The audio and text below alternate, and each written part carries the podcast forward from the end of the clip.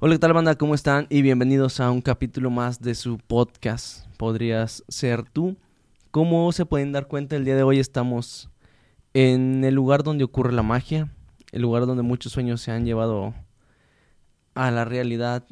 Y el día de hoy estamos en CDL Records. Al ratito voy a grabar un video para el intro, para que sepan dónde estamos.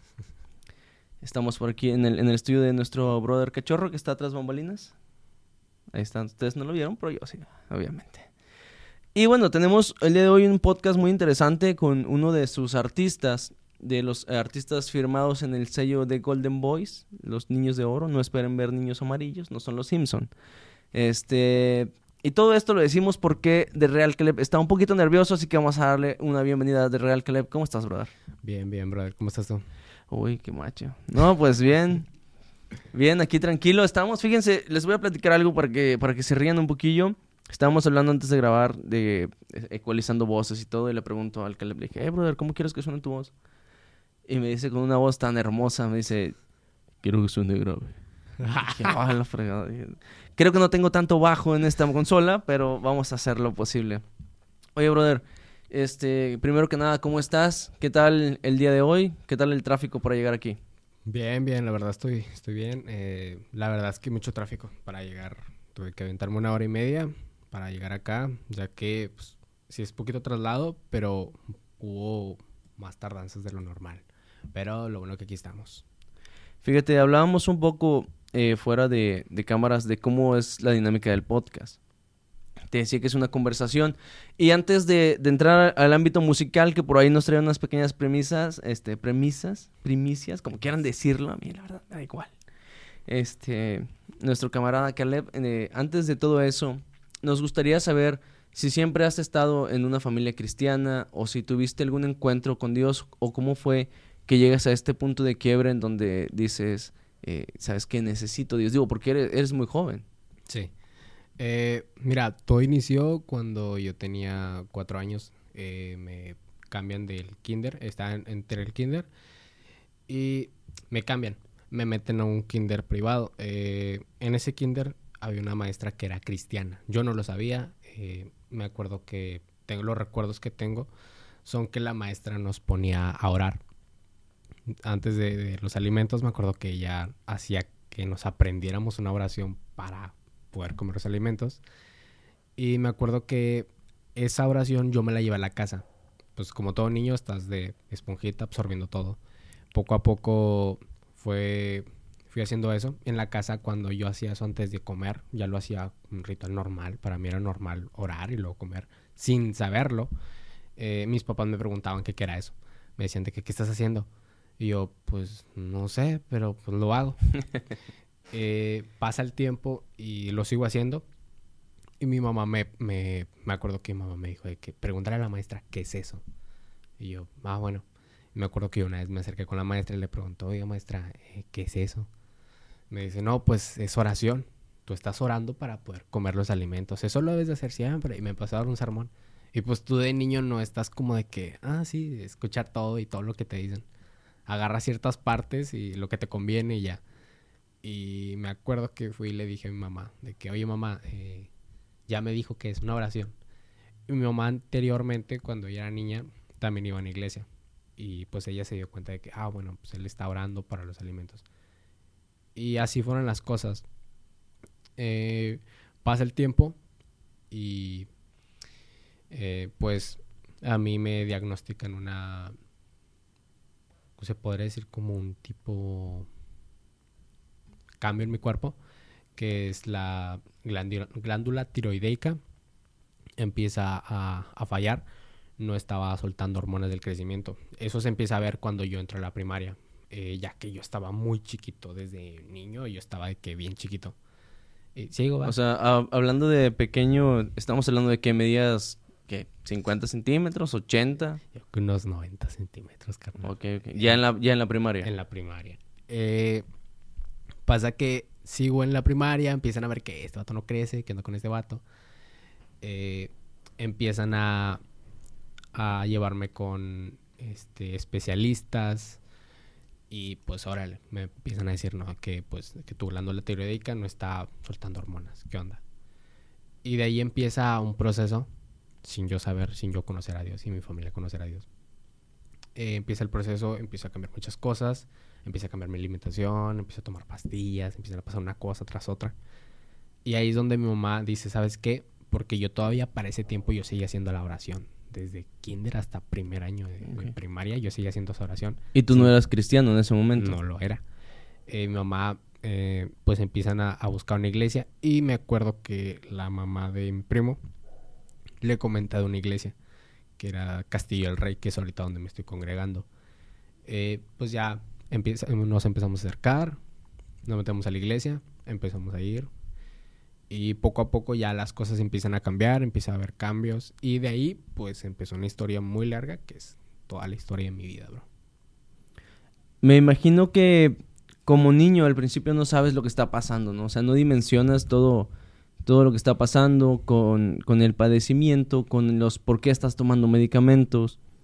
Y para ti llegó a ser un punto como normal, por decirlo así. Digo, la inocencia de un niño de 6, 7 años que está en la primaria, tampoco es como que se ponga a analizar, ¿no? De que, ah, no, Sí. pues seguramente son las pastillas porque no estoy creciendo. Entonces, ¿cómo, ¿cómo llega este momento en el que aparece Dios a escena en tu vida? Porque, o sea, nos platicas todo esto y, y fue antes de los ocho años, me imagino, todo lo que nos estás contando. Seguías haciendo oración sin ser cristiano, pero ¿cómo llega, cómo llega Dios a tu vida? ¿Quién te presenta a Dios? ¿Cómo conoces, cómo tienes tu experiencia con Dios? Mira, mi experiencia con Dios la tuve yo como a los cinco años. Yo como a los cinco, seis, no, seis años. Porque fue cuando pues entramos a Castillo del Rey. Entramos ahí y me acuerdo que teníamos antes, la verdad, antes eran excelentes maestros los, los que teníamos ahí. Y me acuerdo que uno de ellos se me acercó a mí porque pues era siempre el primero de las filas por ser más chaparrito. Eh, pues, me acuerdo que se me acercó y se me queda viendo. Pues se me quedó viendo así un buen rato. Y yo así de que... ¿Qué me ve, señora? Sí, ¿qué, qué, qué trae contra mi doña? Y me acuerdo que me dice, dame tu mano. Y yo como que, no, dame tu mano. Y yo, se la doy. Mi papá me habló de esto y me dijo que no era bueno, lo hubieras dicho. Suéltame, hija. y me dice, a ver, repite esta oración conmigo. Y me acuerdo que ella, ella me, me hizo hacer la oración de fe. Especialmente conmigo. No con todo el salón, sino conmigo. Y, y me acuerdo que fue como en, en un enero. Fue en un enero, te me acuerdo. Sí, estoy, tengo bien presente porque me acuerdo que fue Navidad y luego Año Nuevo. Y luego la rosca. La rosca, eh, Reyes Magos, nada, no es cierto. Eh, pasa eso, ella hace la oración conmigo y me acuerdo que yo ahí, ella me dijo de que no, hay alguien muy especial viéndote arriba. Y me acuerdo que cada que ella decía eso, yo como que volteaba hacia arriba con los ojos. Y ella me decía, no, no esa clase de personas que tú ves, es invisible. Y yo de que, señora, está bien. Y pasa el tiempo y pues eso fue un, un inicio. Para mí eso fue un inicio que, que, que marcó. Claro. Digo que la verdad es que me, me interesa mucho saber en qué momento llega Dios a tu vida eh, ya más grande, porque volvemos a lo mismo. O sea, un, un niño no tiene toda esta conciencia que puede generar una persona ya, pues adulta, ¿no? O sea, a lo mejor no más de 18 años, pero ya después de los 12, 13 que entramos a la pubertad, ya sabemos qué estamos eligiendo, ya sabemos qué es, qué es lo malo, qué es lo bueno. Y muchas veces somos tan conscientes de que estamos haciendo algo mal que nos escondemos para hacerlo, ¿no? Entonces, por eso era mi pregunta. Digo, qué bueno que tu experiencia haya sido tan joven. Realmente yo creo que a los cuatro o cinco años todavía comía tierra, pero este, qué bueno, la verdad es que me da mucho gusto. Ahora, ¿cómo es este proceso en el cual eh, tanto eh, tu familia como tú empiezan a asistir a la iglesia? Porque me imagino que no fue de un día para otro, ya vamos todos a la iglesia, tomamos de las manos como una familia feliz. O sí, o cómo fue ese proceso llevando, no sé quién fue primero, si fue tu papá o fue tu mamá, o fue, no sé, a lo mejor tu hermano o hermana, si tienes hermanos, un tío los invitó, ¿cómo fue ese proceso? Eh, mira, el proceso ese fue muy extraño. Yo tengo como que recuerdos de eso, sí como que fla- flashbacks, no, no, no tengo todo muy pegado, pero sí tengo como de que íbamos mi mamá y mis dos hermanos. Yo tengo uno mayor, una la que es del medio, que es mujer, y luego estoy yo, que soy el menor. Eh, íbamos El- los el consentido. El consentido. íbamos los cuatro al principio. Mi papá sí asiste a la iglesia una que otra vez, pero pues en ese tiempo él, él, pues él tomaba y todo. Él sí iba con nosotros cuando él podía o cuando quería. Ya con el tiempo, yo no fue mucho, yo que fueron unos dos años, dos años, tres años tal vez. Eh, él ya empezó a ir con nosotros, ¿sí? O sea, al principio íbamos mis hermanos, mi mamá y yo. Y ya después con el, con el tiempo eh, ya empezamos a que ir todos juntos. Pero sí fue un, proceso medio difícil, yo lo podría llamar difícil. Este, pues el, ver a mi mamá así, de que iba con nosotros, puros morrillos. Y en ese tiempo nada de Uber. O sea, salte por un taxi y busca. Digo que también había camiones, ¿verdad? No es ah, como que... Pero obviamente ya con tres niños subir al camión era un caos total porque en lo que subías a uno, el otro se iba corriendo al final de la fila y claro, entendible. Sí, sí. Eh, y pues las cosas eran así, ¿no? Eh, pasaba el tiempo y, Pero pues yo no, no ponía mucha atención en eso. Yo ponía más atención como que, ah, pues ir a la iglesia. Para mí era algo X, como que, ah, bueno, vamos. Eh, pero, total, a los, yo que como a los ocho años hacemos el cambio de iglesia. Toda la iglesia se cambió de una posición, eh, de estar en un lugar establecido, a otro. Nos volvimos a cambiar. Ya cuando llegamos a la iglesia que ya era más grande, eh, ahí sí, ya fue cuando mi papá ya estaba yendo. Ya, bueno, ya tenía ratillo yendo a la chiquilla, pero pues ya se cimentó más todavía. Ok, perfecto. Digo, ¿y en qué momento, o sea, tal vez vas a decir, este vato me está aventando pregunta tras pregunta tras pregunta, pero por lo que estoy notando no eres una persona que platique un chorro, entonces voy a tener que sacarte algunas respuestas a fuerzas. Este, yo sé también que los primeros minutos en el podcast siempre es un poco eh, sí, complicado, más que nada porque no estás acostumbrado a la dinámica, entonces no hay ningún problema por eso, brother. Tú tranquilo, disfruta el viaje, que al cabo, como quiera, ya nos está grabando el cachorro y se la va a curar de ti un buen rato, entonces no pasa nada. Lamentablemente. Oye, este, entonces cambias de iglesia y tenías ya que 10 años, 11 años más o menos cuando cambian de iglesia. Sí, yo unos 10 o 11 años, ya, ya estaba grandecillo, ya estaba peludillo, pero pues como quiera, no agarraba la onda. Ok. ¿Y entrabas a la... Eh, ¿Ibas entrando o ibas a pasar a la secundaria? No, todavía no. Todavía, o sea, no. No, no. ¿Secundaria entras a los 12? No, sí, yo, yo fue como a los... No, entonces fue como a los 8 años. 9. No, como a los 9 años. Ok, sí, ok. ¿Seguías en primaria? Sí, en primaria llegué. Muy bien. ¿Y cuándo es que aparece en, en tu vida este, este mundo del rap? Y ahorita vas a saber por qué estoy preguntando. Eh, digo, porque para empezar, todos ustedes, los que están bajo el sello de The Golden Boys, pues son unos niños a comparación de mi edad, ¿no? O sea, les llevo como 10 años. Entonces, eh, ¿cómo nace eh, este, este sentir de que, ah, sabes que me gusta la música urbana, me gusta el rap? ¿Qué escuchaste primero? ¿Cómo fue que dijiste, brother, quiero, me gusta este género y no sé si te pusiste a escribir luego, luego o pasó un tiempo y alguien te invitó a que escribieras algo? Uy, carnal. Mira, eh, cuando me empezó a gustar la, la, el, el rap, en ese tiempo pues era rap, empezó todo clásica, ¿no? Escuchando raperos, MC Davo, CS, todos esos. Sí, eh, puros que viven por aquí, de hecho. Sí, bro, eh, empieza, empieza el, tiempo en la secundaria. En la secundaria, bueno, yo creo que es como una etapa, ¿no? Que, que esa raza que, no, que yo quiero escribir rap. Yo que es bueno, yo así lo, lo pienso, no sé, la gente. Eh, porque pues es donde más gente veo que dice, pues es que a mí me gusta el rap, yo escribo y todo eso. Es una etapa más que nada. Pero muchos hacen de esa etapa su vida. Claro.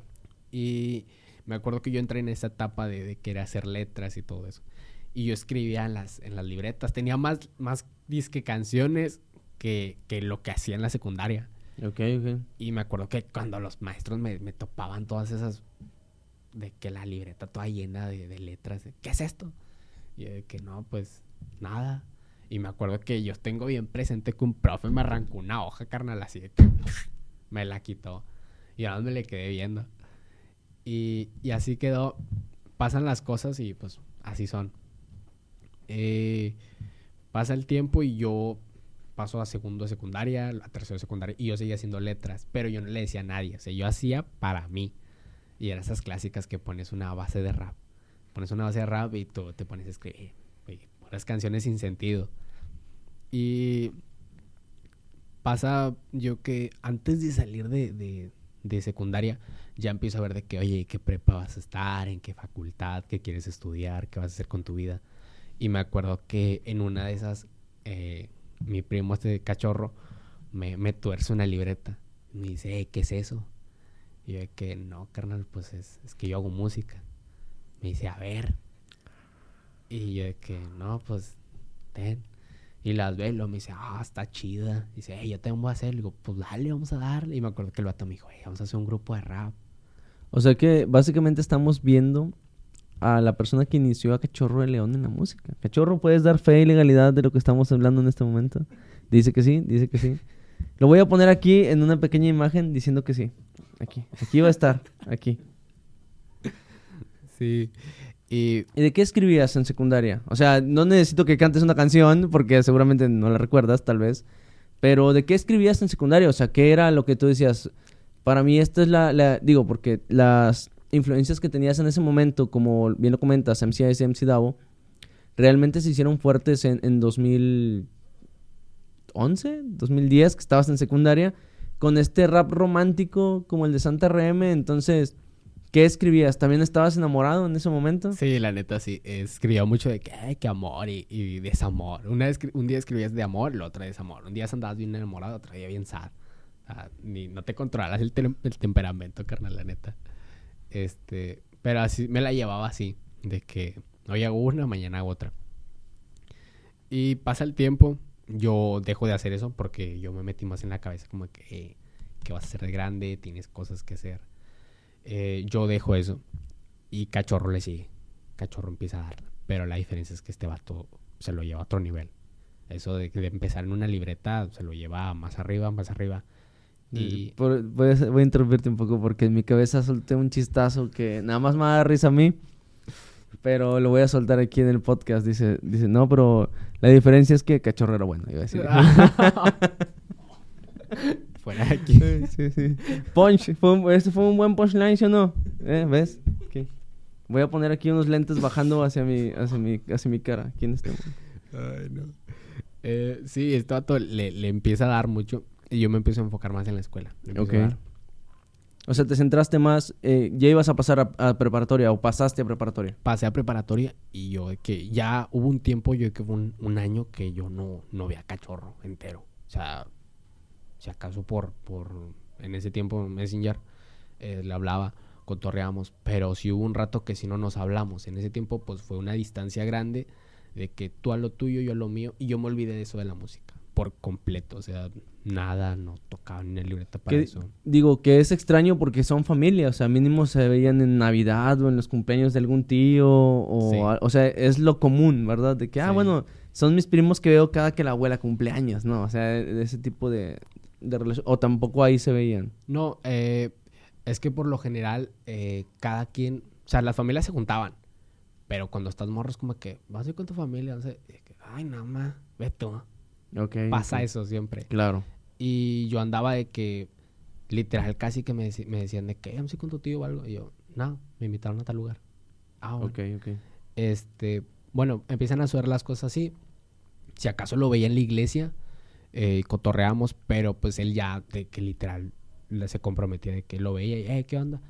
Y no, pues es que voy a ir a tal lugar. Es que me invitaron a un podcast en ese tiempo que apenas este, estaban todo ese auge, ¿no? Eh, me invitaron a una entrevista en la radio, me invitaron a... Y de que no, con ganas. Ya, ya estaba viendo el crecimiento de este vato. Mientras que pues el mío ya, yo veía mi crecimiento ya no tanto en la música, yo, yo lo quería ver más por el lado del estudio y todo Claro, eso. más profesionalmente. Sí. Eh, y pues ya sucedió el tiempo y, y así fue como de que me fui separando. Ya después, unos años más adelante, ya fue cuando volví a retomar todo eso. eh, que empiezan a cambiar muchas cosas en, en mi vida. Y yo empiezo a decir como que, bueno, porque pues no, yo siento que hay ese tope en, en la vida de cada quien que dices, a ver, lo que estoy haciendo me gusta o no me gusta. Claro. Y ahí fue donde volví a retomar esto de la música, que dije, nah, no sé por qué lo dejé. Es que la diferencia en hacer algo que quieres y algo que necesitas es, es muy abismal. Cuando, digo, todos nos hemos levantado en algún tiempo diciendo, "Ah, tengo, tengo que ir a trabajar, ten- tengo que hacerlo. O sea, nunca dices, quiero ir a trabajar. No, es como que tengo que ir a hacerlo.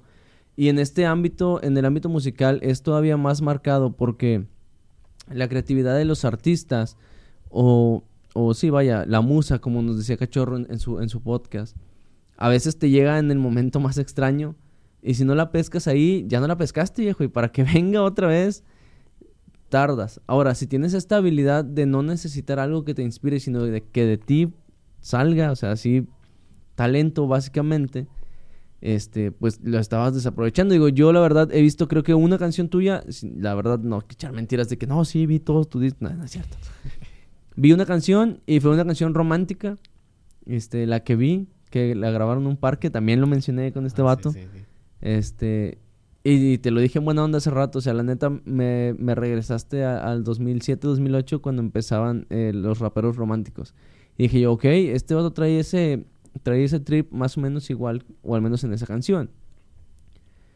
Cuando te das cuenta que quieres regresar a seguir grabando música, ¿cómo fue el encontrarte ahora con que ya hay, digo, apartarse un año, año y medio también de lo que haces?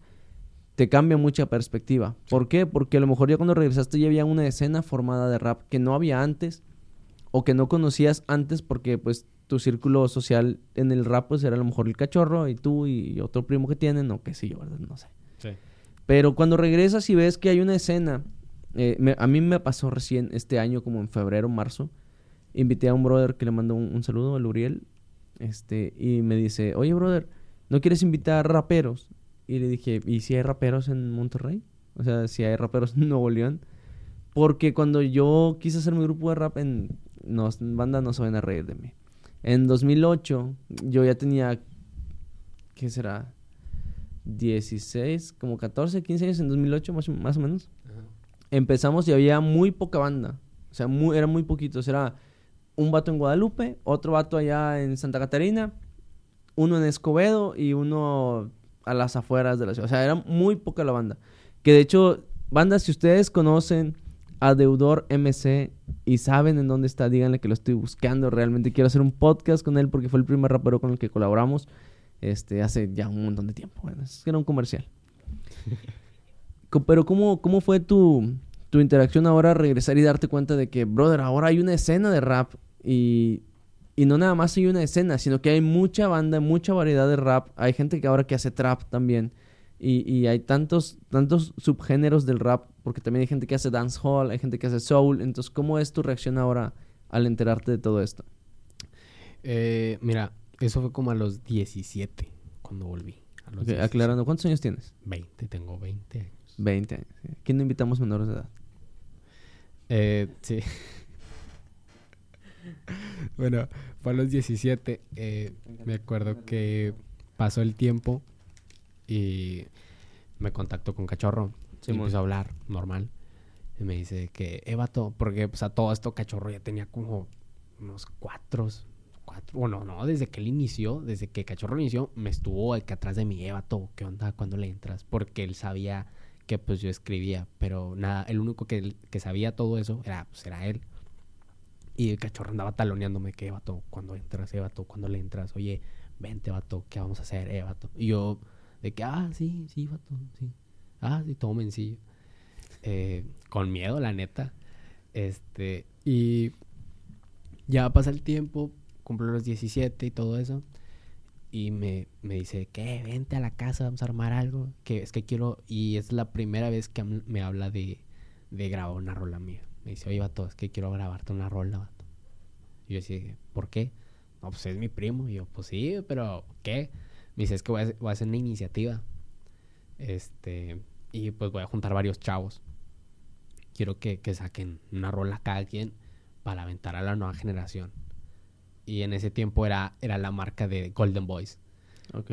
O sea, hicieron un proyecto de, de, ¿qué serán? ¿Cinco o seis artistas cada quien con un one shot? ¿no? Ah, no, no era un one shot. Era una rola cada quien. Era Golden Boys. Por eso, señor, one shot es un tiro. O sea, una rola por, por artista. Ah, sí, perdón. Estoy Dios mío. con freestyle, perdón. No, o sea, no era, no era una barra cada quien. O sea, era una rola por artista. ¿Qué se aventaron? ¿Seis, cinco o seis rolas en ese, en ese demo? No, unas cuatro. Cuatro. Ok. Que, la producción el día de hoy no está tan buena. No, bueno, nos decías, entonces te firman en, de Golden Boys, ¿cuándo entras a, Golden Boys? Me firman en Golden Boys, eh, me firman como a los, yo cumplí los 17, me habla este vato, yo que a las semanas, semana y media, junta un grupo y me lo presenta, mira, sabes qué son estos chavos, cada quien va a sacar una rola y pues así está, así así está la cosa. Y yo le dije, sobres, vamos a darle, sí, sí, sí. No, pues ya le empezamos a dar.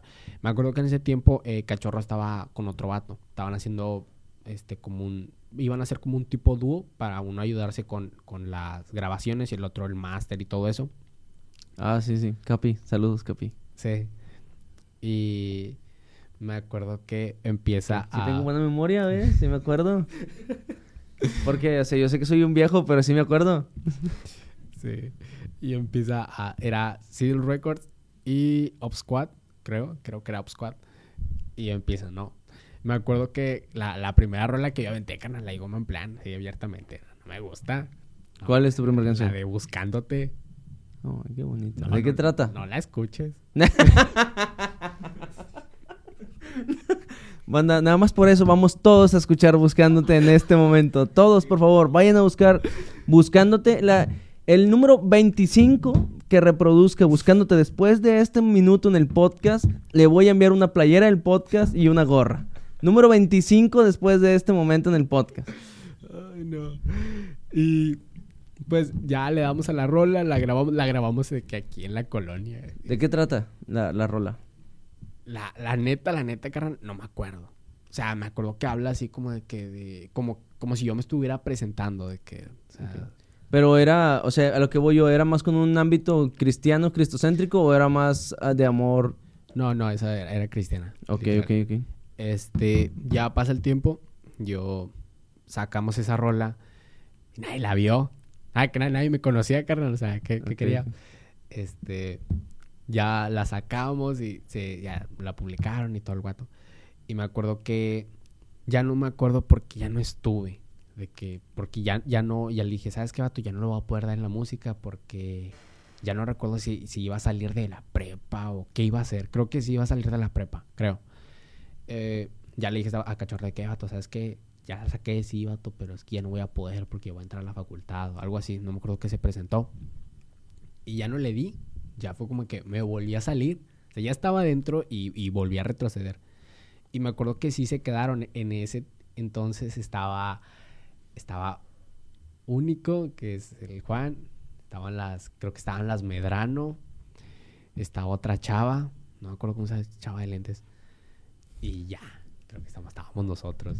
Ok, ok, muy bien. Y quedamos nosotros. Eh, Deja de pegarle la mesa, te dije. Ah. Está nervioso este brother todavía, no pasa nada. Y- Entonces, estaban ellos, o sea, estaba el equipo básico de Golden Boys, básicamente, ¿no? O sea, la, la primer plana de Golden Boys.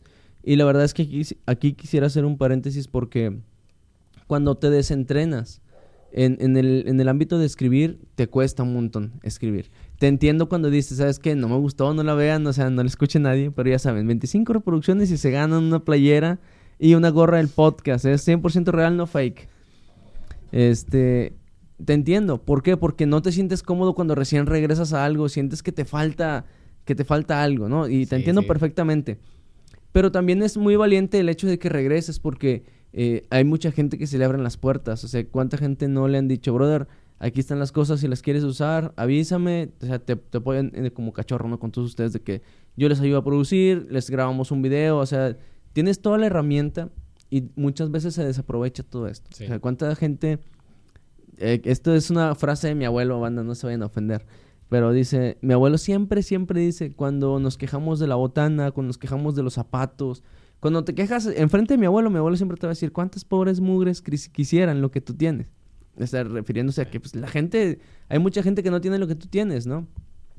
Y en este aspecto es igual, o sea, mucha gente quisiera tener el espacio que tú tienes, el apoyo que tú tienes, porque pues no es cualquier cosa que tu familia, tus amigos te estén apoyando a, a este pequeño proyecto o, o gran proyecto de vida que tú tienes de que sabes que un día me quiero dedicar a la música. Pero sí, yo creo que fue muy valiente el regresar, te digo, te entiendo en, el lado de la canción.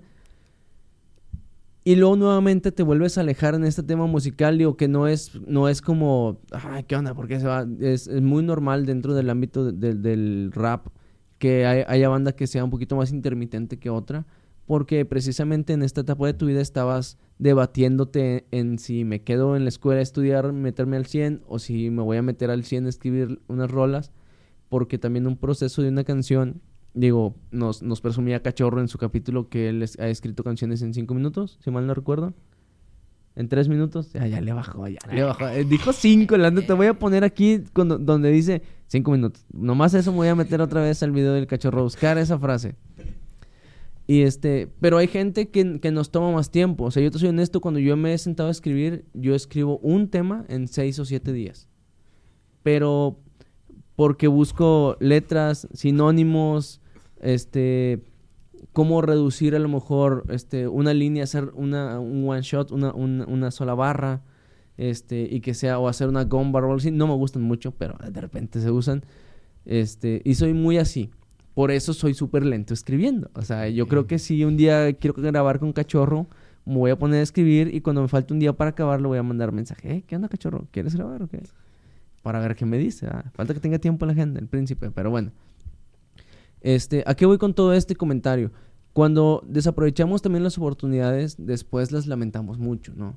Este, en este caso no quiere decir que desaprovechaste una oportunidad, sino que tenías una prioridad diferente en ese momento. Sí.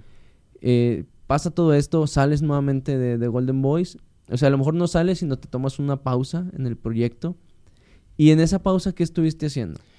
En esa pausa fue cuando empecé con una de las cosas más difíciles de mi vida, así puedo decirlo. O sea, no estoy muy grande tampoco, ay, el grande, pero sí, fue, sí es algo como que difícil. Sí, la verdad sí, sí lo sentí muy difícil porque en ese tiempo pues yo la verdad no me sentía cómodo con en dónde estaba ni con lo que iba a hacer. Eh, miles de cosas cuando estás morrillo pasan por tu mente que, eh, o sea, que va a ser de grande y más cuando tienes la presión de, de, de alguien viéndote de que cuándo vas a terminar, qué vas a hacer eh, rápido. Porque pues quieras o no, yo tengo un hermano mayor eh, y pues es, él es como que mi ejemplo, ¿no? Mis papás lo veían a él o me veían a mí. O veían, Claro. o yo tenía que ver a mi, a mi hermana o a mi hermano. De que, mira, ellos dos ya van a terminar o él ya terminó y ya está en su trabajo. Y mi hermana también. Y así como de que, hijo, eso, o sea, que, pues, eh, ¿qué onda? Muévele. O sea, no estés con, con tus cosas. Y ahí es donde empiezo a dudar de mí mismo, ¿no? Que es una de las peores cosas que tú puedes hacer. Este, empiezas a dudar de que, bueno, si la armo o no la armo. ¿qué voy a estudiar? ¿Qué no voy a hacer? Y me acuerdo que a los 18, yo cumplo 18, y empiezo a ver de que folletos, y empiezo a ver de que en línea todo eso de, de enlistarme en el ejército. Yo- Bien. Yo, estuve en el ejército. Ah, Sí, neta. ¿En qué? En Fuerza Aérea Mexicana, en No. Chihuahua, Chihuahua. ¿Neta? Simón. Sí, sí te platiqué, ¿no, cachorro? Cuando fuiste, ¿ves? Este vato sabe. En mi Instagram hay una foto, hay dos fotografías mías uniformado. ¿Neta? Neta. Vayan a verlas en Instagram, las fotos. Ahorita vamos a ver. Este, sí, me querían listar, pero tenía varios amigos, todos me decían lo mismo, de que, oye, bro, o sea, ¿qué onda? ¿Qué vas a hacer? Y yo de que no, pues me quiero enlistar.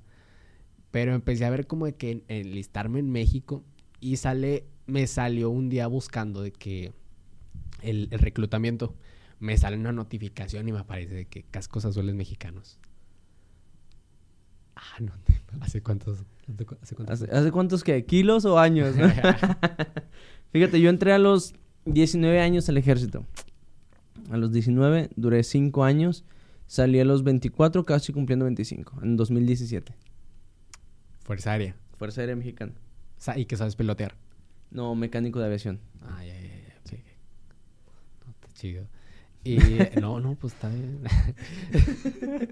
No, bueno, te sale, te sale el reclutamiento y luego... Me sale el reclutamiento de los cascos azules. y yo le pico y empiezo a ver de que cascos azules la ONU. Y me acuerdo que te aparecía el, el, el, el video. Y te sale una voz bien acá que bien dura que la Army de eh, cascos azules o ejército de paz. Y te empieza a aparecer y yo como que, ajá, pues te, te, te ánimo, no sé, no sé qué, qué siente uno, pero pues te dan ganas como de que seguir viendo. Y yo empiezo a ver todo eso y empiezo a checar. Dije, no, pues sí, me voy a meter a- a- ahí. Y tengo un amigo que, que él sí se enlistó. Él, él sí se fue. Ok. Él, él- pero él sí se fue aquí a México. Yo me quería enlistar en, en los cascos azules, más que nada para llegar a, a- a estar en África o servir en, en, la, en la Blue Line. este, entre Irak y Siria, creo, eh, y estar ahí, porque pues lo que ellos hacían era, creo que tengo entendido que pues, ellos no mataban, es como un alto al fuego, ellos dan un alto al fuego entre los bandos y todo eso. Claro. Sí, Ah. son, son más pacifistas. Sí. Este, y yo como que miraba eso y decía, no, o sea, sí me voy a ir porque pues adentro era- yo sentía como que era lo que necesitaba. Yo decía, de aquí no me siento. No me siento parte de, de Monterrey, no me siento parte del círculo, no me siento parte de mi familia, no me siento parte de mis amigos, no, no me hallaba con nadie. Y decía, no, pues sabes que me voy a ir. Y ese era mi pensamiento, irme de aquí. Eh, O sea, tu, tu pensamiento únicamente era salir de México para enlistarte en otro ejército. otro ejército. O sea, nunca fue, no, no voy a dejar el ejército como otra opción, sino, bueno, si no me enlisto aquí en México, voy a buscar en dónde sí me puedo enlistar. Sí, Ok, ok. Este, mi problema era, era irme, o sea, no estar aquí. O sea, ese, ese era mi, mi conflicto conmigo. O sea, no me sentía cómodo con lo que tenía aquí. Eh, pasa el tiempo y yo, pues, no, pues yo estaba terco. Me acuerdo que trabajé hasta los 10, sí, todo el año, todos los 18. Estuve trabajando, creo que en un Kentucky, sí, en un Kentucky. Este, no le estamos dando promoción a Kentucky. No, que podríamos, pero no. Si pagan, sí, si no, no. Eh, yo estaba ahí y me acuerdo que le comenté a uno de los chavos, porque él me había dicho lo mismo. Y me dijo, oye, ¿por qué no marcas a Naciones Unidas, pero de México? O sea, vas a marcar a Ciudad de México. Y yo, no, pues sí, me acuerdo que marqué y, y hablé y me dijeron que sí, que ellos me mandaban, creo que un preregistro. No me acuerdo qué tantas cosas me empezaron a decir. Pero total, yo no tenía que estar ya en Monterrey para eso. Yo tenía que irme a la Ciudad de México, tenía que hacer un enlistamiento, un adiestramiento y no sé qué, me iban a traer gente y me iban a llevar, y luego ya me iban a aventar para allá.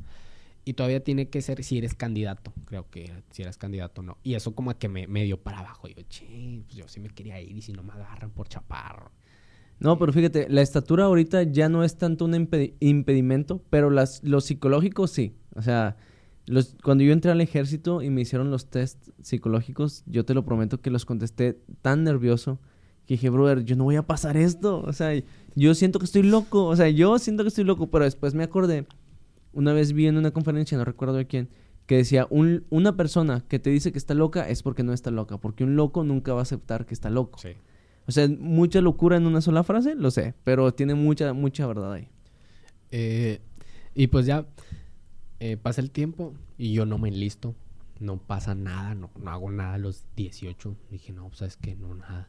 Y después, fíjate que un amigo me dijo de que, oye, porque si no te quieres ir hasta allá, porque no te metes aquí a Fuerza Civil? Y yo, ay, que nada, nada, Fuerza Civil, no.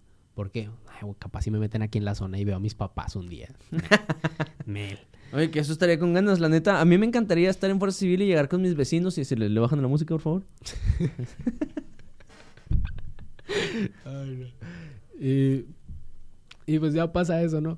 Ya no me listo, ya no voy. Y, y me acuerdo que dejé eso yo que como un mes se me olvidó. Un mes anduve olvidado de eso porque ya era cuando entré a la universidad. Ya entré a la universidad. Pero para eso en la universidad tuve que pasar otro conflicto de que, oye, ¿qué vas a estudiar? Oye, mucho tiempo lo perdiste pensando en eso y no hiciste nada. ¿De qué vas Y a te estudiar? valió que eso. Y te valió, y órale. Y me acuerdo que, pues, eso fue un proceso también de que ver qué voy a elegir, qué voy a elegir, qué no. Y ahí fue donde, por primera vez, te puedo decir así, por primera vez, este, bueno, no primera vez, yo, segunda vez, escuché la voz de Dios. Ok. Ahí fue donde él me dijo en pocas palabras de que estás loco. Yo no te mandé a matar gente. Yo no te mandé a cargar un arma. No. Y la verdad, yo, yo andaba bien enojado.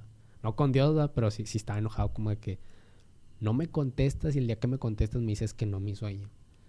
Este, y la verdad fue un proceso difícil. Fue algo que, que pasé. Pero pasa el tiempo, pues pasa el proceso y yo empiezo a entender muchas cosas de mi vida. Empiezo a, ver muchas cosas de mi alrededor que antes por, por cegar, por mi egoísmo que me cegaba, porque nada más estaba pensando en mí. ¿Qué voy a hacer yo? Y yo, y yo, y yo. Y no veía quiénes te- tenía a mi alrededor. Claro, y que fíjate, muchas veces, primero que nada, paréntesis, si escuchan esa hermosa campana, en México significa que van a recoger la basura. Este, regresando al tema, muchas veces cuando esperamos una respuesta de Dios, siempre la esperamos positiva. Siempre esperamos, Señor, me quiero casar con esta muchacha. Si es tu voluntad, que yo sé que es porque yo te conozco, que mañana salga el sol. O sea, a veces pedimos cosas tan... el día siguiente nublado, ¿no? Así como que llueve. No, este... Pero a veces, a veces queremos el sí de Dios a fuerza. O sea, Señor, yo quiero hacer esto. Este... ¿cómo? Ni siquiera le preguntamos, oye, ¿es tu voluntad? No, le- llegas y le dices, o sea, oye, quiero... Este, quiero hacer esto y lo voy a hacer. O sea, no te estoy preguntando si quieres, no te estoy preguntando si me vas a hacer el paro o no. Te estoy diciendo que lo voy a hacer. Y Dios voltea y nos ve y nos dice, ay, pobre Caleb. Se quiere ir a... Te estoy diciendo que no porque te vas a ir a dar un trancazo, pero quieres ir a darte el trancazo, ándale, córrele, ve a darte el trancazo. Y muchas veces, no nada más tú, digo, todos hemos tenido ese punto en donde, Señor, quiero hacer esto, y Dios te dice, eh, no, Jadiel, no creo que sea conveniente, no te conviene. Bueno, lo voy a hacer, como quiera. Y luego vas, va Jadiel, se ensarta y viene llorando, Señor, me pasó esto. Yo te dije que te iba a pasar. Entonces, no, es hasta cierto punto como que muy normal y más en esa etapa de la adolescencia en donde, eh, no sé, digo, no conozco realmente qué tanto era tu anhelo por entrar al, al ejército de paz en ese momento, a los cascos azules, este, que la verdad es un movimiento muy bueno. Si quieren ir, vayan, ¿no? es gratis. Este, pero en ocasiones Dios nos tiene que frenar en seco. O sea, hay veces que Dios nos deja, como te digo, ir a toparnos y regresar llorando para decirnos te lo dije. Sí. Y hay otras ocasiones en donde Dios te dice no y es no. O sea, no y vas a hacer esto que te estoy diciendo. Y me imagino que fue tu caso. Sí, sí, la, la neta está, está, está feo. Porque dices, o sea, todo lo que pensaste en, en años para que de repente escuches un no. No, porque yo no te mandé a matar. Yo no te mandé a traer un arma en la mano y hacer sentir mal a otros. ¿Y cómo fue ese momento en- en donde escuchas la voz de Dios diciéndote que no? O sea, ¿qué estabas haciendo? Eh, estabas, ¿Estabas orando? ¿Estabas eh, en medio de un reclamo? ¿Y cómo fue escuchar ese no? Estaba ahí. Ok. ¿Neta? Este, estaba, me acuerdo que llegué a casa de Cachorro, este, y hablé con él. Él en ese tiempo, pues ya estaba un poquito como que ya estaba, Cachorro ya estaba predicando en iglesias, andaba aquí, andaba allá. Y me acuerdo que yo le dije a, a Cachorro, y sabes que voy a entrar a la universidad, voy a hacer muchas cosas, no sé qué quiero en mi vida, no sé qué voy a hacer, vato. Este, ¿cómo ves, primo? Ya hablando así de primos, este, el vato me dice, que no, hombre, vente a la casa. Yo quiero hablar contigo, vato. Y yo llegué a casa de cachorro. Eh, vine y pues antes, antes todo esto no estaba. Antes estaba pintado otro color. No estaba... Ah, yo pensé que no estaba el cuarto y que están hablando de la placa o qué. No, hombre. Y este, llegamos y me acuerdo que estuvimos platicando toda la noche. Y yo le dije al vato de que, no, pues, ¿sabes qué? O sea, yo no, no sé qué quiere Dios de mí, yo no sé qué, qué quiere, o sea, yo no sé si... Porque yo también me acuerdo que le dije de que no sé si exista Dios, este, porque no sé si lo que veía de niño era verdad, si lo que escuchaba de niño era verdad, o era mi mente, era la mente de un niño, y me acuerdo que vato se la empieza a curar. Y me dice, eh, pues él tuvo su proceso en Cristo vive y todo eso. Y me dijo, oye, vato, ¿sabes qué? Pues yo conozco a Dios. Él, él a mí me habló y me habla. Y me acuerdo que yo nada más me le quedé viendo. Y le dije, bueno, vato, o sea, la verdad, preséntamelo. Si es verdad, preséntamelo, quiero conocerlo. Y me acuerdo que, que me dijo, no, mira, vente, vamos a orar. Y empezamos a orar. Y ahí fue donde por primera vez escuché la voz de Dios. Yo que sí, en, en un- mucho tiempo, por primera vez la volví a escuchar otra vez. Fue algo muy bonito porque no solamente lo volví a escuchar a él, sino también lo encontré con ayuda de mi primo, con ay, familiar. Este, por eso ese vato lo escuchas mucho en mi vida porque pues desde niños muy juntos, desde niños nos crearon como hermanos. Técnicamente me la pasaba meses en su casa o él meses en mi casa. Este, toda la vida creciendo juntos y para mí es algo es algo muy muy bonito, muy especial que, que él me haya ayudado eso porque la verdad lo digo abiertamente, no mucha gente hace eso. Te dice, "Sí, vato, yo conozco a Dios y ven para que tú lo conozcas también." Claro, y digo, y que es más, es más eh, sentimental, por decirlo de esta manera, el hecho de que sea un familiar quien te lo presente, ¿no? O sea, porque Sí, claro, todos podemos tener una experiencia personal con Dios en la iglesia, en una campaña, eh, e, en algún evento, pero cuando es tu, en este caso tu primo, que te está escuchando con tu bronca existencial, así de que yo no sé qué voy a hacer con mi vida, yo no sé qué esto, y, y te escucha decirle que incluso llegas a tener ciertas dudas acerca de Dios, o sea, él bien pudo decirte, nah, pues este vato está loco, gánale entonces, o sea, ve allá, ve a llorarle a tu jefe o a tu jefa, o sea, tus problemas. Pero no, o sea, fue, ¿sabes qué, brother? Va, a lo mejor yo no te puedo ayudar en todo lo demás, pero sí te puedo presentar a Dios. O sea, creo que eso fue algo eh, eh, bastante bueno y, y, realmente es algo, lo, quiero pensar que muy especial, tanto para ti como para él. Digo, aquí está presente, no, no sé si puede confirmar o, negar lo que estamos platicando en este momento. Pero realmente ese tipo de experiencias en familia, eh, cuando, cuando te presentan a Dios de esa manera, se quedan muy marcadas en el corazón. Eh, pasa esto, entras a la universidad o, no entras a la universidad y cómo es que regresas a, Golden Boys porque otra vez estás en Golden Boys ahorita, ¿no? Sí. Eh, pasa que, este, pasa eso y me acuerdo que ya después de eso pasa, faltaban tres meses para que iniciaran los, los exámenes para admisión a la universidad. Y me acuerdo que para ese tiempo todo, todo el mundo estaba vuelto loco. Que, ay, yo estoy en las asesorías y estoy en esto, que yo quiero que... Total, yo no había entrado a asesorías. Estaba pensando, dije, voy a tomar un año para mí, este, para mí, para Dios. Voy a, voy a volver a entrarle en la música entonces. Me acuerdo que yo le dije a Dios de que, bueno, este, si tú quieres, yo vuelvo a entrar este, a, la universidad, entro, eh, o, qué, o me espero y, eh, hago música para ti, tú dime. Y me acuerdo que no, no me contestaban a Dios. Y se quedaba, bueno. Y yo dije, no, pues que me conteste con los días, voy a seguir orando y que me conteste con la oración. Pasa un mes, no, nada.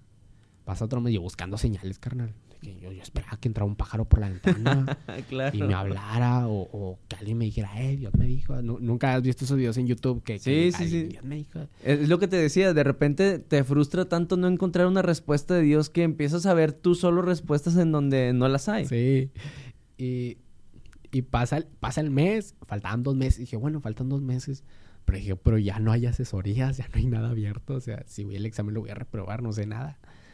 Y dije, bueno, hay muchas universidades, no solamente está la que todos conocemos aquí en Monterrey. Este, no la estoy promocionando. Y luego, este, pues ya le doy, ¿no? Dije, no, pues ya darle a buscar a una. Pero dije, no, mira, si, si no, no hay respuesta es porque no quiere que entre. Nada le voy a dar. Nada, nada, nada. Y me acuerdo que le dije, mamá, no, vamos a tomar un año. Y mamá nada más viéndome así. Dije, pues dile a tu papá. Sí, claro. A tu papá, a ver, lo que él diga y tomé falta lo que yo diga. Y es que, bueno, o sea, ¿a quién le pido permiso? Pues a los dos. Y es que, bueno, papá, ya le dije, me quiero tomar un año. Mi papá mirándome así. ¿Te vas a jalar? Yo, güey, que, sí. este, y volteé, le digo a mi mamá, oye, mamá, ¿qué onda? Y mi mamá se me queda viendo y me dice, no, yo quiero que entres. Y luego, le dije, pero es que Dios no me contestó. Y mi mamá, ah, saca la barra, saca la barra. Y de que, ma, es que te vas a poner a buscar una universidad. Y yo, pero es que Dios no me contestó, o sea, ¿qué onda? y mi mamá, pues órale, pregúntele a Dios qué quiere ser de grande. Y papá, pues sí, Ángel, ándale. O sea, también tú tienes que buscar. Y así por dentro, canal, como de que, ¿sabes cuánto le estoy preguntando, jefa? no, para que con tus cosas. O sea, pero pasa lo que coloquialmente conocemos aquí en México. O sea, el papá no se mete en broncas yo digo porque cuando yo igual salí de la prepa, le dije a mis abuelos, ¿saben qué? Este, yo creo que voy a jalar un tiempo y luego ya me voy a meter a la, a la prepa porque pues no, no me voy a quedar en, la que quiero yo entrar, ¿verdad? Y, y para esta que se hay que pagar, pues hay que... Ah, perdón, en la carrera. dije, pero para esta que hay que pagar, este, pues tengo que ponerme a jalar, ¿no? Sí, sí. Y, y yo iba con mis abuelos y mi abuelo fue de que, ok, pues mañana te vas a buscar jale. Y este, y mi abuelo fue, no, tienes que estudiar y tienes que... Igualito así, pero a lo que voy es, es como que el, hombre en, en, México, no sé, en otros países, confirmen, gente de Marte, este, es como que, ah, ok, no me voy a meter en esa bronca de estarte diciendo cosas, vete a jalar. Sí, sí. sí, sí, Y, y pues yo dije, bueno, dije, vamos a ver que dije, voy a perder el tiempo, o sea, voy a perder un mes, vamos a de un mes y cuando ya todos estén adentro, no van a poder hacer nada. Dije, ya voy a estar jalando y voy a jalar y dije, voy a pagarme las, las pros de los videos, voy a comprarme ropa y, o sea, como morrillo, no todavía pensando de que, bueno, ya lo mío, ya después de la escuela. Eh, empieza a pasar el mes, el mes estaba agotando, ya faltaban ya semanas para ya entrar. Y me acuerdo que mi abuela, este, de parte de mi mamá, un saludo a mi abuelita Estela, este, me dice inconscientemente, ella me lo repite así que, y me acuerdo que ella estaba lavando los trastes, yo estaba sentado en la mesa y no me acuerdo dónde me iba a ver, ya traía la mochila y me dice, oye hijo, ¿y nunca has visto psicología? Pero me lo dijo así. Y yo que, pues, no, no, yo no soy loquero. este, mi, nomás me dijo así las cosas. Pero yo no lo tomé por, por alto, así que, ah, no manches. Fue como que, ah, chido. Este, llego a la casa y mi mamá me, me pregunta lo mismo. De que, oye, Ángel, ¿y no te gustaría psicología? Y yo como que, pues no, o sea, yo no, no es algo que yo he visto, no es algo que yo sienta. Y yo me acuerdo que le dije a mamá así de que no me gusta escuchar a la gente. Ok. Y mi mamá se me queda viendo, me dice, ¿estás seguro? Y yo, sí. Bueno. Estaba en el celular. Y yo no sé si a ti te pasa que en el celular lo que dices, el celular de repente te lo arroja. Sí, o sea, digo, no sé por qué, no sé, esto es un reclamo eh, aquí en el podcast, no sé por qué mi teléfono me ha mandado anillos de compromiso si yo no hablo de anillos de compromiso. Yo no lo hablo. No entiendo esto. Producción, explícame esto. Ah, no te creas. Sí, o sea, normal. Es, es, hasta donde, yo sé mi tecnología arcaica, es que el micrófono de tu teléfono registra las palabras que más dices y te manda imágenes de eso. Eso es lo que yo tengo entendido. Gente tecnológica, confirme aquí abajo. Y pues el celular me acuerdo que, que me mandaba notificaciones de psicología, psicología, psicología. Y que entra nuestra carrera, nuestro plan de estudio y de esto y de esto. Y me mandaba pues bastantes universidades. Y así, ajá, o sea, que esto qué. Me acuerdo que dije, no me voy a meter a psicología porque, pues no. O sea, no. Dije, no, yo arquitectura, dime otra cosa, pero eso no. Y me acuerdo que, este, ya un día estaba acostado. Eran como las 4 de la mañana. ¿Sabes que te da insomnio? Que, que dices, ah, Sí, sí, suele pasar. Porque no puedo dormir, estás viendo el techo así literalmente dices, ni porque cuente borreguitos, carnal, me voy a dormir. Claro. Digo que, paréntesis, esos, esos noches de insomnio eh, nos, a menos que ustedes tengan algún otro comentario, y digo porque hay dos personas aquí, aparte de mí, o sea, somos tres, ¿ah? Este, muchas veces es cuando te llegan esas respuestas a tus dudas existenciales, esa inspiración para, para completar esa canción que estabas ahí, o, o sea, tantas cosas que se dan en esas noches de insomnio. Sí, y, y yo estaba de que, porque, porque no puedo dormir, no, estaba, estaba volteando de un lado a otro, de un lado a otro. Y me acuerdo que se me viene a la mente, porque no me preguntas de psicología? Y yo, es mi mente, es mi mente hablando, o sea, me paré y fui al baño. Estaba en el baño, no voy a decir lo que estaba haciendo en el baño, obviamente, y, y en el baño de que, ¿por qué no me preguntas? Y ya, ah, calé, porque te estás haciendo preguntas a las 4 de la mañana y ya estoy delirando. Ya fui, me acosté, estaba acostado. Y, carnal, neta, neta, yo sentí que, que me hicieron así, así. Y, yo soy bien miedoso, soy una persona miedosísima. O sea, si tú cuéntame llorona, chupacabras, toda esa onda, yo te la creo, carnal. Neta, yo te creo todo. Confirma. Eh, neta, o sea, se escucha algo y yo soy de los que vuelten y que escucho. Y, ay, ya no le pongas atención. No, ¿qué escucho? O sea, tú no vas a las casas de terror en, las, en los parques de diversiones. No, ni, ni de chiste. Yo no veo. Si yo veo películas de terror, tengo que verla como con 40 personas y estoy así. este. Y yo de que en ese momento yo no pensé, el Espíritu Santo me tocó, no, quítate. Yo me acuerdo que me tapé todo y estaba sudando bien machino debajo de la cobija. Y yo como que no, ¿qué fue eso? ¿Qué fue eso? Y ya, me tranquilicé, ya me destapé. Y dije, a ver, bueno, a ver, ¿qué, qué, qué estaba haciendo? ¿En qué estaba pensando? Y se me viene a la mente. Porque no me pregunté de psicología. Y dije, bueno, dale. Y yo, yo nunca, la neta, o sea, lo digo así, yo no, no crean que yo soy una persona que que, ah, voy a hacer ayuno de 48 horas, ayuno de dos meses. Y, no, o sea, yo siempre he sido muy de que lo que le voy a preguntar a Dios, le voy a preguntar bien. No voy a preguntarle por cada paso que esté dando. Hay una piedra ahí. Ay, Dios, está bien que la piedra esté ahí. No, o sea, yo sé de que lo que necesito se lo pido a Dios. Es lo esencial, claro. Y me acuerdo que dije, bueno, o sea, ya voy a orar a ver qué onda. Y ya, le pregunté a Dios. En la mañana me levanta mi mamá. Este, me dice, oye, este, que tengo unos amigos, eh, y me habló una universidad, este, en tal universidad, y es, no es muy conocida, apenas la ya tiene poquito que la abrieron, pero no es muy conocida, es muy poquita gente, y hay una carrera de psicología, y tiene muy poquitas vacantes. Y me acuerdo que yo le dije, mamá, y así como que dudándole, pero dije, bueno, si anoche estuve escuchando eso, pues es por algo, por algo quieren que, que yo esté ahí. Y ok, dije, no, pues sí, ma, ¿sabes qué? Sí, vamos a darle. Y ahí empezó este, el, transcurso de, de, más cosas, pero me acuerdo que yo le dije a Dios, ¿y si no me gusta la carrera? o sea, ¿qué, ¿qué voy a hacer? Pero créeme que Dios se encargó de que me enamorara en la carrera. Y es que eh, es tan fácil como que él te está poniendo en ese, en ese lugar, él te está diciendo que tomes esa decisión.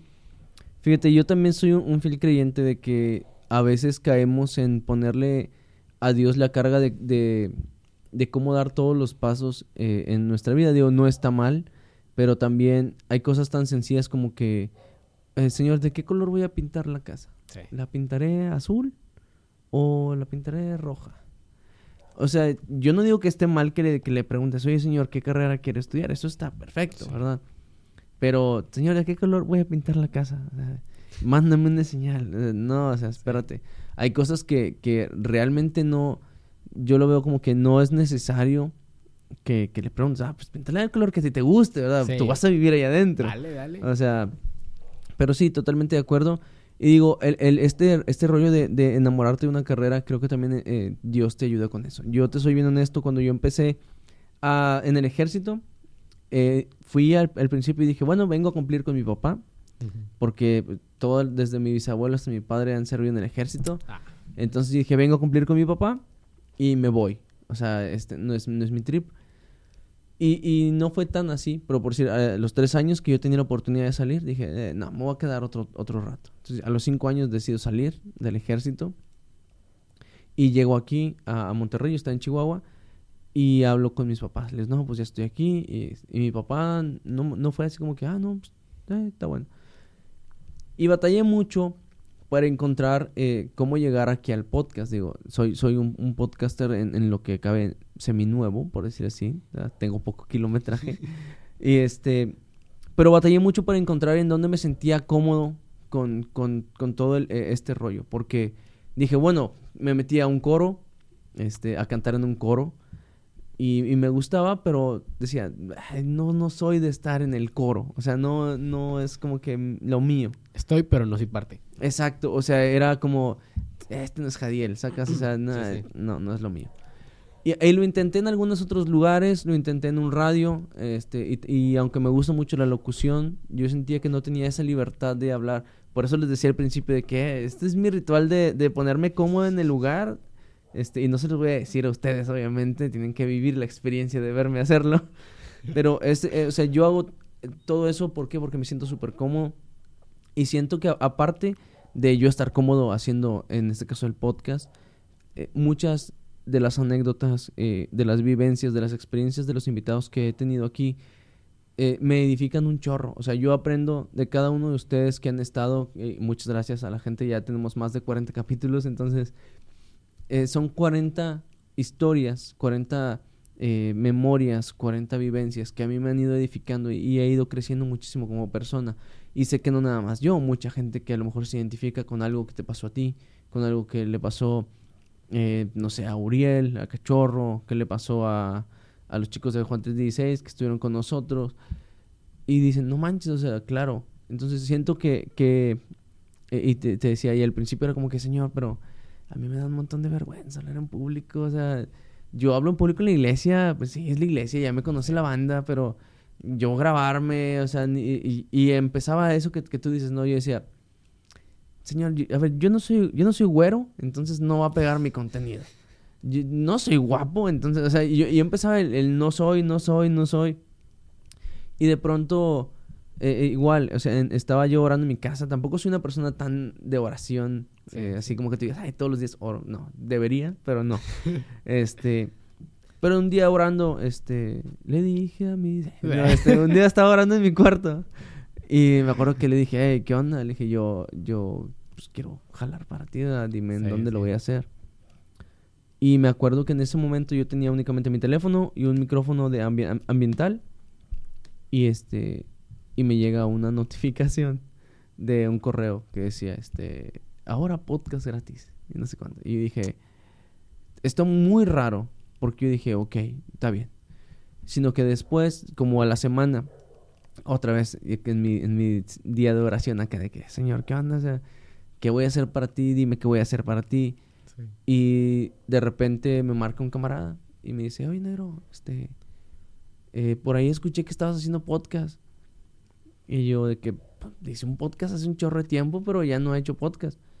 No, pues deberías. que no sé". Así se quedó. Entonces dije, bueno, y, y yo le pregunto a mi camarada, ¿y, y qué voy a platicar en el podcast? O sea, yo no sé hacer reflexiones, yo no sé hacer predicaciones. Sí, sí.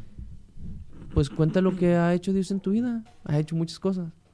Y entonces así nace la premisa. Y después de ahí me acordé de cuando yo regresé a la iglesia, de cómo la gente tardaba mucho en acercarse conmigo, en, en que yo estaba pasando por unas luchas y, y nadie me preguntaba de que, ¿qué onda, Javier? ¿Cómo estás? ¿Todo bien? ¿Todo chido? No, o sea, era, les valía queso y era como que, ah. Entonces con eso nace el podcast y fue como que, ah, pues gracias Dios, o sea, por, por el, el empujón, básicamente, para, para hacer esto. Y en, en este caso, siento que a ti te pasó lo mismo cuando psicología. O sea, tú estabas tan aferrado a decir, no, no es psicología, no. O sea, no es. Claro que no es. Y resultó que sí era. Sí, sí.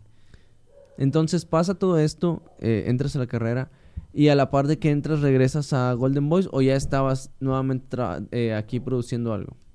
Eh, cuando entré ahí a, a psicología, eh, me acuerdo que sí, fue apenas entré y de volada, literalmente, apenas, no, no es cierto, antes de entrar yo ya estaba en Golden Boys. Ya estábamos en Golden Boys, solamente que estábamos buscando un momento bueno para poder tirar una rola. Que se volvió a abrir otra vez, otra como tipo campaña de chavillos para volver a tirar nuevos talentos. Esta vez ya nada más eran de cachorro, ya no era Op Squad ni CL Records, ya nada más estaba cachorro. Y pues ya me acuerdo que me dijo, oye, ¿sabes qué? Le entras otra vez a tirar una nueva rola, cada quien va a tirar una rola. Y yo así de que, no, sí, no la pienso, vamos a darle. No, ya está. Me acuerdo que ahí fue donde nace Bang, este, la rola esa. No sé si la hayas visto, salió en un, la grabé en un Oxxo. Vi este, honestamente no la escuché toda, pero sí vi que tienes varias canciones. Te digo, la que sí escuché toda fue la de la que estás en el parque, Sí. ¿sí? Este, y esa fue donde nació Bang. Y me acuerdo que me dijo, no, pues, Esa, esa sí la recomiendas que la vayan a escuchar. Sí, es de Sí, las esa que sí vayan a escucharla. escuchar. Esa sí vayan a La escuchar. que no es la de buscar. No la vayan a buscar. Pero acuérdense, 25, la reproducción número 25, tengo dos testigos que dan fe y legalidad a lo que voy a obsequiar. Si tú me mandas un clip, un- una captura de pantalla a Instagram, al Instagram de Podría Ser Tú, diciendo cuando yo la reproduje eran, no sé, 150, entonces tienes que ser el 175, ¿sí? 25 reproducciones y te llevas una playera oficial del podcast y una gorra. 739, súmale 25, yo soy malo para matemáticas. ¿Quién, es? ¿Quién sabe? Bastantes. Son bastantes. Sordeándose. Sete- Y es más, si llega a 755, 755, préstamelo. ¡Eh! No, no, no. Banda, aquí está, mírenlo. 755 reproducciones, la reproducción 755, playera del podcast y gorra. Aquí está una pequeña premisa. No vean eso. No tiene ojos. audio, viejo, relájate, es el puro video. No, el puro video también está. No, Total. Este, ya es donde nace Bank. Ya me acuerdo que me dijo, oye, ¿sabes qué? Nada más, ya está tu rola, ya nada más esperar que los chavos, este, cada quien venga y, y tire su rola y cada quien empieza a salir. Y yo, no, pues está bien. Me acuerdo que ya ninguno de los chavos, quién sabe por qué, ninguno de los chavos se animó. Éramos como seis. Y se rajaron los cinco, cinco, pues yo era sexto. Este, se rajaron de que no, ¿sabes que No, no. Y otros ni contestaron. Me acuerdo que Cachorro me dijo, no, ¿sabes qué? Vamos a aventarte a ti. Ya, literal. Eres- eres- vas a ser el bueno de esta. No, vamos a darle. Aventamos Bank. Y con Bank siento que sí me fue un poquito bien. Este, pa- a, a inicios, a como va iniciando, tampoco soy de que, ay, me fue con ganas. No, o sea, me fue poquito bien porque pues vas iniciando otra vez. Para que la gente se vuelva a acordar de ti. Porque tiraste una rola hace un año o dos años, pues, y que vuelvan a ver la gente que vuelva a estar de que viéndote otra vez. Sí, es como que un poquito más de apoyo. Este, esa rola, la verdad, sí me gusta mucho a mí. Eh, estuvo padre, la neta, esa, esa rola estuvo padre. Y pues ya fue cuando sale Bank y seguidito ahí me acuerdo que cachorro, oye, ¿qué onda? La siguiente. No, pues, ¿qué vamos a hacer? No, pues una con dos personas más. Ah, bueno, y me acuerdo que ya de ahí empezamos a darle que más seguido a las rolas. Y ya de ahí, pues para acá, pues ha sido poco, pero estamos dándole. Fíjate que de Golden Boys vi una canción donde salen como cinco o seis que salen luces de colores. No sé cómo se llama esa canción, si me ayudan a recordarla. ¿Cómo es? Eh, no me acuerdo. O sea, es ¿Quién que... sale? Pues, O ¿quién sea, sale? vi... Es, es como en un patio y hay muchas luces de colores. Y hay... Es como... ¿Qué tiene atrás? Como hierbas tiene la raza que está cantando. Es que no me acuerdo honestamente cómo se llama la canción. Pero ahorita después del podcast se las voy a poner estos vatos y me van a decir. pues yo salgo de hecho en esa. O sea, sí sé que sales tú, pero no sé cómo se llama la canción, Se llama señor. por la street. Ah, excelente. Sí, ven, ven, yo sabía. Bueno, vi, es que vi también esa canción, de hecho se la comenté a Cachorro porque em, eh, seguí el, el abanico de el repertorio que te manda YouTube Ok. Y este y, y le pregunté a él y ahora te pregunto a ti, ¿no? O sea, eh, en este en esta ocasión ya que estás empieza a salir este tipo de proyectos donde colaboras con más personas en un solo video. Sí. Este, ya, bueno, este fue un, este tema también estuvo muy padre. Este tema fue más como para, para conocer gente.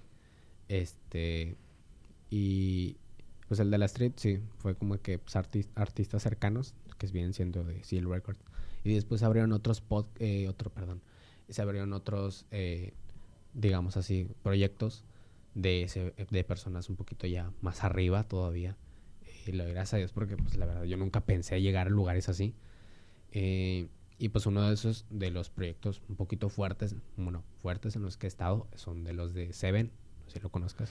¿Cómo no? Seven Chase, 66 Chase. Mafia, vayan a suscribirse a su canal.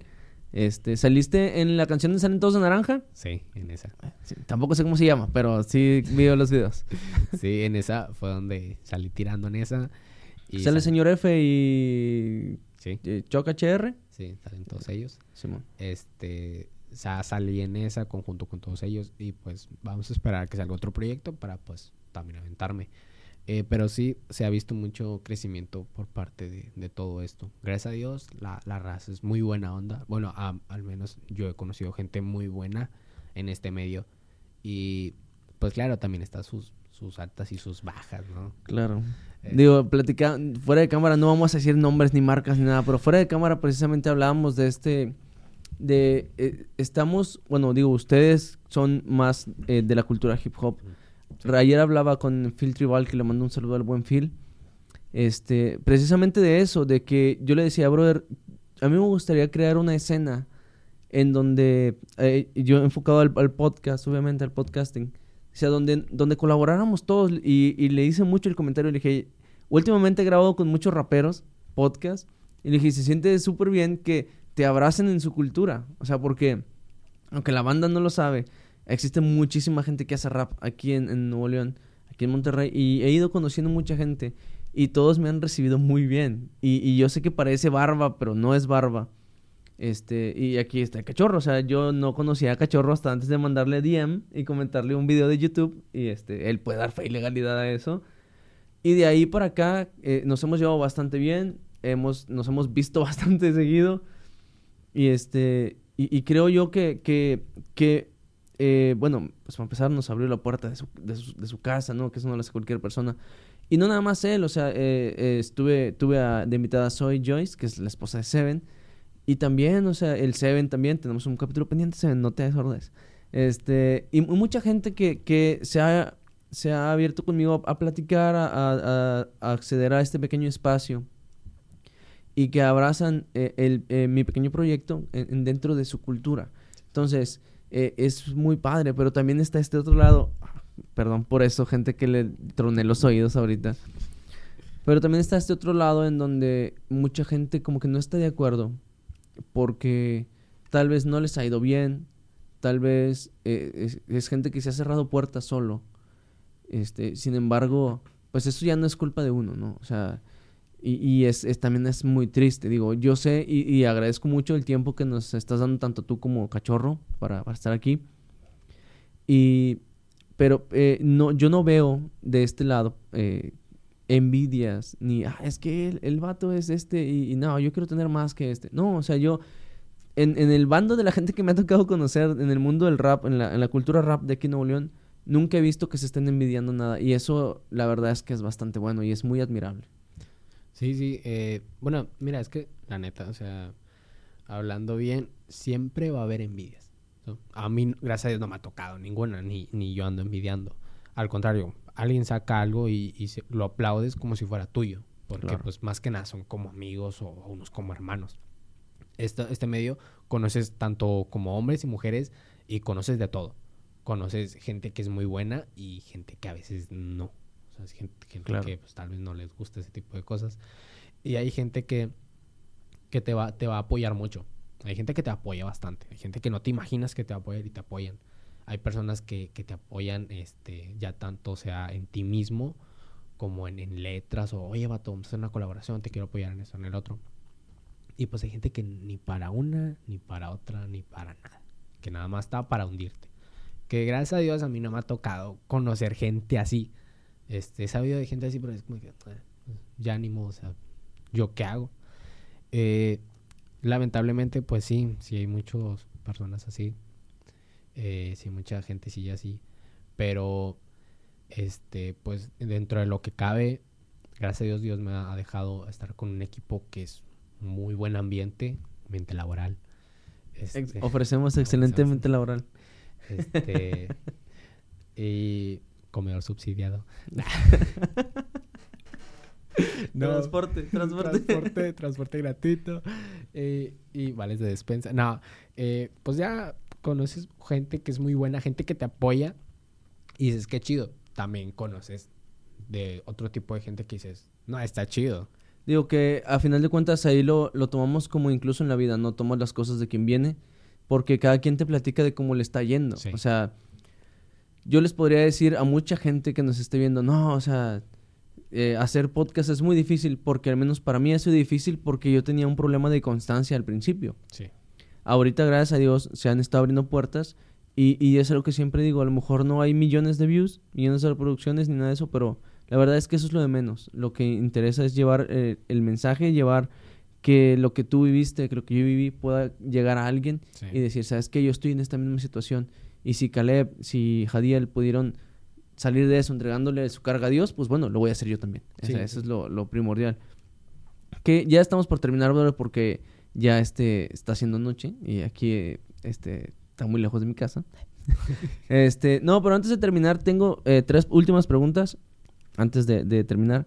Este, ¿qué podemos esperar de Caleb? Que es, es la hermosa premisa que estábamos esperando al inicio del podcast. ¿Qué podemos esperar de, de Real Caleb en este 2022? Mira, eh, en este 2022 vienen muchas cosas diferentes a lo que iba a ser. Eh, ya que, pues, a mí, pues, un género que a mí me gusta mucho, pues, es el trap. Eh, siento que ahí me va bien. Así que voy a aventar un, un EP, un mini disco, mini álbum. O sea, no, no que esté pequeño, sino que tiene poquitos O tracks. sea, tiene. No puede estar así, no creo, no creo que algo esté así. Este, lo voy a aventar con canciones de, de trap. Ok. Este, más que nada porque pues siento que ahí me va bien y pues un género en el que me siento cómodo. Claro. Eh, me, voy a, po- me voy a cimentar un ratito ahí. Y este, vienen rolas nuevas con, con muchas personas. Ahorita pues no puedo decirles porque sería como que arruinar. Sí, No, no que la suelte va, banda, suelta. Es más, mira, si tú dices, yo te digo con quién voy a grabar un podcast. Bueno, no, el cachorro ya sabes, no se vale. Está ve, autorizado. ¿sí? ¿Ves? Nomás faltó que el cachorro me tire aquí la mano así diciendo que está autorizado así. Suéltala, no pasa nada. Nah, nah, nah, son secretas, son secretas. Este. Pero sí, o sea, lo, lo chido es que hay, hay gente que, que, que me ha dado la oportunidad de que, la verdad, yo me siento ahorita como, como nada. No es que, ay, no, me siento vacío. No, no. O sea, me siento como que no, todavía no me doy mucho a conocer. O todavía no, no, no, la he, no he hecho algo grande para, para tener muchos, este, ¿cómo se llama? Digamos, muchos repertorios así. Este, no tengo un gran almacén de canciones, no me siento el mejor rapero porque no lo soy, la verdad. Lo digo abiertamente, no lo soy. Este, espero serlo y me estoy esforzando en llegar a serlo. Y gracias a Dios, Dios ha, ha- ha dejado que gente que ahorita está posicionada en la música empiece a voltear a, a- a verme y que me diga que sí a colaboraciones que son, me impacta mucho. Este, que digo, gracias a Dios, la gente pues dice, no, pues es que sí. Porque gente que me dijeran que no. No, o sea, suele pasar, viejo. Yo, yo mando invitaciones a podcast, como no tienes una idea. O sea, yo mando... Que te, te- fácil, bajita la mano, unas 15 invitaciones diarias. O sea, diarias de que...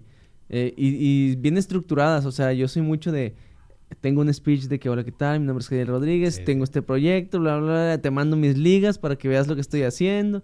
O sea, todo. Y, y muchas veces me aplican la de las palomitas azules y es como que digo, "Ah, bueno, está bien, no pasa nada. Ya llegará el momento, ¿verdad? Pero bueno, él no les quería decir, pero va a colaborar con Funky. no, no es cierto. Luego van a ir a decir, a preguntarle a Funky, oye Funky, ¿a poco sí es cierto? No, bueno, pues, pueden ir a preguntarle que si quiere, ¿verdad? Como quiera. eh, La presión, luego jala. Este, bueno, es- entonces hay que esperar ese EP. Este, ¿cuántas canciones vas a aventar? ¿Cuatro, cinco, seis? Van a ser unas entre 6 y 7 canciones. Todavía se está viendo eso.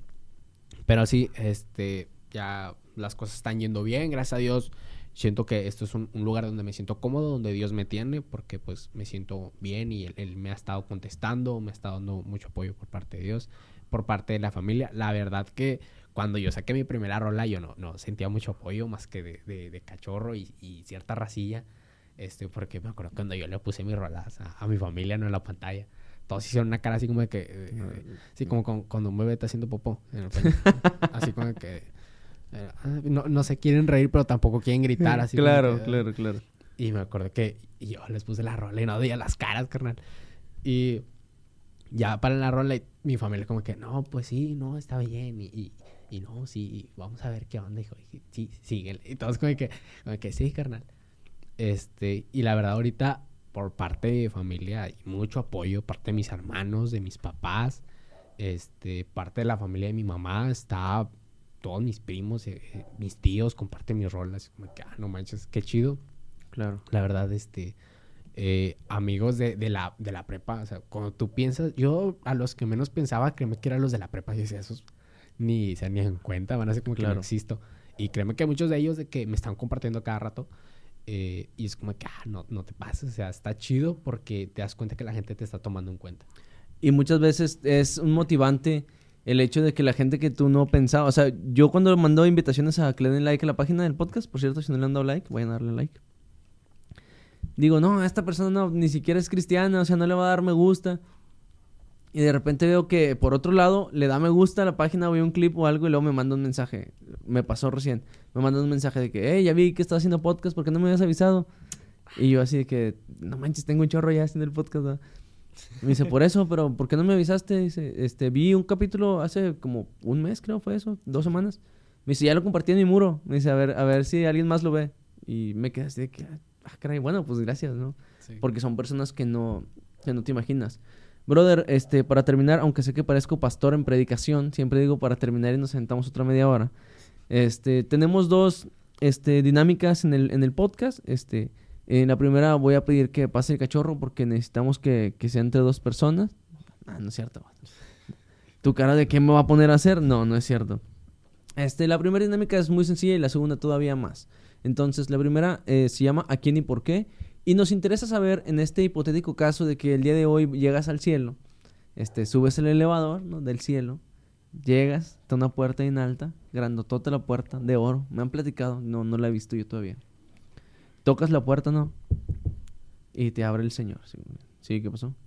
No, pues soy Caleb. Ajá, ¿y luego qué? No, pues este, ya vine, ¿verdad? quiero pasar. Vamos a ver si estás, ¿no? Checa acá la lista y no estás en la lista negra, que eso ya es bueno. Checa la lista. No, si estás aquí, aquí está Caleb, pásale. Pero antes de que pases al cielo, tienes esta oportunidad de hablar con una persona. Puede ser un personaje de la Biblia, puede ser un personaje histórico, algún familiar tal vez. Este, nos interesaría saber a quién escogerías y por qué. Mira, si- mi, mi pensamiento sería elegir a Moisés. Ok, Moisés. ¿Por qué Moisés? Quiero ver si llegó a la... Porque, o sea, si llegó a la tierra prometida, como Dios se lo prometió, o no. Fíjate que tal vez yo le preguntaría cómo se fue, ¿sabes? Porque si hay dos personas, o al menos mi recuerdo, espero no estar tan equivocado y que aquí los hermanos de la iglesia me van a castigar otra vez. Este, que me diga, ¿sabes qué? Este, porque si, digo, Elías no murió. Elías se fue en, en un, en un tornado de, de fuego, en un remolino de fuego, pero Moisés, ¿cómo se fue? O sea, esas serían mis preguntas, ¿no? Con él, o sea, o no sé, o sea, ¿qué se sintió estar en primera fila cuando abriste el mar, viejo? O sea, no manches, o sea, pues son cosas muy impresionantes, ¿no? O sea, yo imagino, si yo fuera Moisés, yo me hubiera tomado un selfie, viejo. O sea, es como que aquí abriendo el mar, o sea, aquí, aquí casual. No sé. o sea, neta, o sea, yo, yo sí lo haría. O sea, yo por eso creo que Dios no me ha dado esa habilidad de abrir el mar. Porque así, no, este vato se lo va a pasar ahí tomándose fotos, ¿no? Un podcast con el mar, Ándale, mar así. abierta. ¿qué se El día de hoy estamos con un hermano que pesca en el mar, pero déjame tantito gol, lo abro acá. No, no, ya ves, o sea, no. Ya me van a regañar en la iglesia otra vez, me lleva. Pero bueno, gracias por contestar la pregunta, brother. Y nuestra última pregunta, antes de que me, me reporten en YouTube, ya sería mi segundo video de reportaje. Me reportaron un video, anda, luego les platico por qué. Este, es El invitado te recomienda. Queremos que nos recomiendes eh, dos libros o dos canciones, dos capítulos de la Biblia, dos películas, pueden ser seculares o cristianas, que te dejen alguna enseñanza, pero este, que nos digas, ¿sabes qué? Vi esta película, me deja esta enseñanza y me gustaría recomendarla. Eh, primero, mira, hace yo que fue el domingo. El domingo mi hermano llega a la casa con, con un libro. Eh, no recuerdo el título del libro, pero el libro habla en sí de, de cómo, cómo llegar a ser la cómo llegar a ser a la estatura del varón perfecto. Creo que Ok. ese es, es un libro, creo que ese es el título, no sé. Está, Bueno, si te acuerdas, me lo pasas para ponerlo aquí. Está muy bueno, la verdad. Y el segundo sería. mm, pues la verdad, también un libro. La verdad, he estado hace poco, bueno, hace poco volví a abrirlo porque lo tengo en PDF. Eh, estaba leyendo el, el- el libro de, de. Creo que. Creo que era el diario de Ana Frank. Este, Ok. lo volvió a pasar un amigo porque se me perdió a mí. Este, se lo volvió a pedir y pues ahí lo tengo en PDF. Pero es pues, yo que todo mundo lo conoce. es un libro que muy conocido, muy famoso. Este, y está muy bueno, la verdad. A mí, a mí me gusta mucho ese, ese tema de, de lo bélico y todo eso. Por eso, pues, lo leo. Pero, pues, la verdad, sí, es algo que les recomiendo. Excelente, pues esto fueron las recomendaciones de Caleb. Y por último, Caleb, ¿en dónde te puedes seguir la banda? ¿En dónde puedes seguir tu contenido? ¿Dónde se pueden ir a suscribir a tu canal? Etc, etc, etc. Eh, en YouTube estoy como The Real Caleb. Eh, T-H-T, Real Caleb. En Instagram estoy como Real Caleb, todo pegado, guion bajo 77. Y en Facebook estoy como Caleb Coronado, para que me busquen. Y pueden también seguir este CDL Records en Instagram. ¿sí? Ahí vayan ahí Sí, a ver The Golden Boys. este todo el contenido. Brother, pues muchísimas gracias por el tiempo. Gracias por, por darte el tiempo de venir hasta acá. Y este cachorro, gracias por abrirnos la puerta por aquí de este hermoso espacio donde sucede la magia.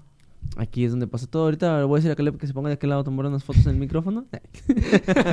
no, no sé qué. Si se están dando cuenta, en este podcast hemos aventado muchísimos chistes y muchísimo eh, guasa. Es porque Caleb estuvo nervioso todo el Muy capítulo. nervioso. Entonces, te- se trata de hacérselo más ameno a este brother para que no se ponga más nervioso de lo que ya está. Pero bueno, banda, muchísimas gracias por ver este capítulo. Y antes de irnos, vamos a recomendar a la banda que ya estuvo por aquí. Y vayan a escuchar eh, otro level de Soy Joyce, que la verdad es una roleta en reggaeton que está bastante buena. Este, vayan a escucharla. Yo la pongo en los 15 años, en donde de repente nos tocaría jalar ahí como DJs. Y también ponemos este eh, luz y sal de no, sal y luz Sal y de luz. cachorro y hechura. También la ponemos ahí, así que si las has escuchado, sí fui yo el que las puse. Este, vayan a escuchar esas dos rolas, la verdad están bastante buenas, están muy buenos los, los temitas y Créanme que si no les gusta, pónganme aquí un dislike, pero sé que les van a gustar. Entonces, este, muchísimas gracias por ver el capítulo y bueno, nos vemos la próxima semana con otro capítulo nuevo. Esperen un invitado también diferente. Y bueno, recuerden no burlarse de nadie ni hacerlo menos por lo que esté pasando, porque tal vez el próximo podrías ser tú. Que Dios te bendiga.